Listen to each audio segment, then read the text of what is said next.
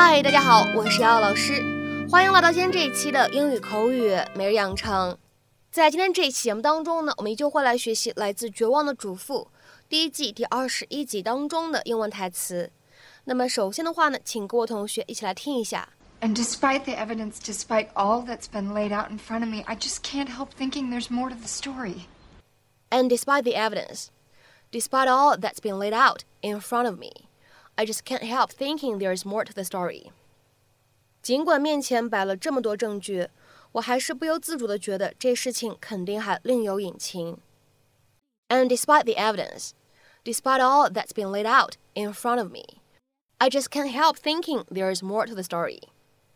And despite the evidence, despite all that's been laid out in front of me, I just can't help thinking there's more to the story.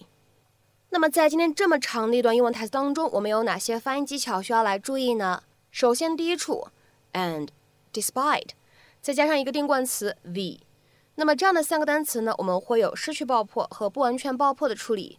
所以此时的话呢，这样的三个单词，and despite the， 我们呢会读成 and despite the，and despite the，and despite the。这个地方定冠词 the 为什么要读成 the？因为此时的话呢，它后面跟上的是一个 evidence，它是一个原因因素来开头的单词，所以此时呢应该是 the evidence，the evidence，the evidence。再往后面看，despite all 放在一起的话呢，可以有一个连读，而且呢这样的两个单词放在一起连读的时候呢，我们说在美式发音当中会形成一个 flap t，会有一个闪音的处理，所以此时的话呢，我们可以在美式发音当中读成。despite all, despite all, despite all。再往后面看，laid out，放在一起的话呢，会有一个明显的连读的处理。我们呢可以读成是 laid out, laid out, laid out. Front of 这样的两个单词呢放在一起可以有一个连读的处理。我们呢可以读成是 front of, front of, front of. Just can't 放在一起的话呢，会有一个失去爆破的处理。那么此时的话呢，我们可以读成是 just can't，just can't。然后呢，can't help 放在一起呢，又有一个明显的不完全爆破，所以此时呢，我们可以读成 can't help，can't help，can't help。而这个单词 help，它后面呢加上了单词 thinking，那么此时呢又会有一个不完全爆破的处理。所以呢，我们会读成 help thinking, help thinking, help thinking. Just can't help thinking. Just can't help thinking. Hi, Kendra. And despite the evidence, despite all that's been laid out in front of me, I just can't help thinking there's more to the story. Does it sound stupid? No, no, of course not. Unfortunately, you've got the whole story right here. But Mike's lawyer pleaded self defense, and if that's the case. Delfino sold black tar heroin to my daughter. He killed the cop who tried to bust him, got convicted, and did his time. End of story. Dad. She deserves to hear the truth, however awful. I'm sorry, Ms. Mayer. I really am. I, I appreciate you talking to me.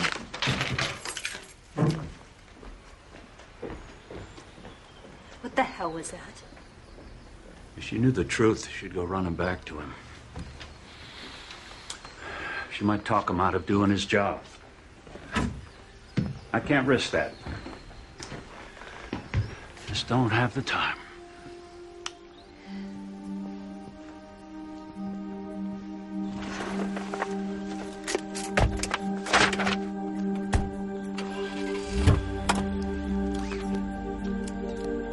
Quick, drive around the corner. We need to talk. 在今天这期节目当中呢，我们来学习一个非常简短的短语，叫做 lay out。 那么今天节目当中呢，我们重点来学习一下这样一个短语的两层啊用法和意义。那么它的第一层意思呢，其实可以用来指把某个东西摊开啊，展开，使其能够轻易的或者说很容易的被看到。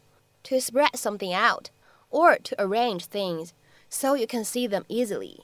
那么这样一层意思呢，其实也是我们今天视频当中的用法和含义。下面呢，来举几个例子。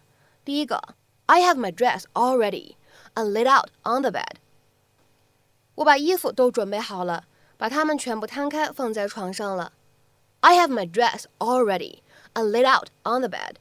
下面呢，再来看一下这样一个例子：A display of local history material was laid out on the table。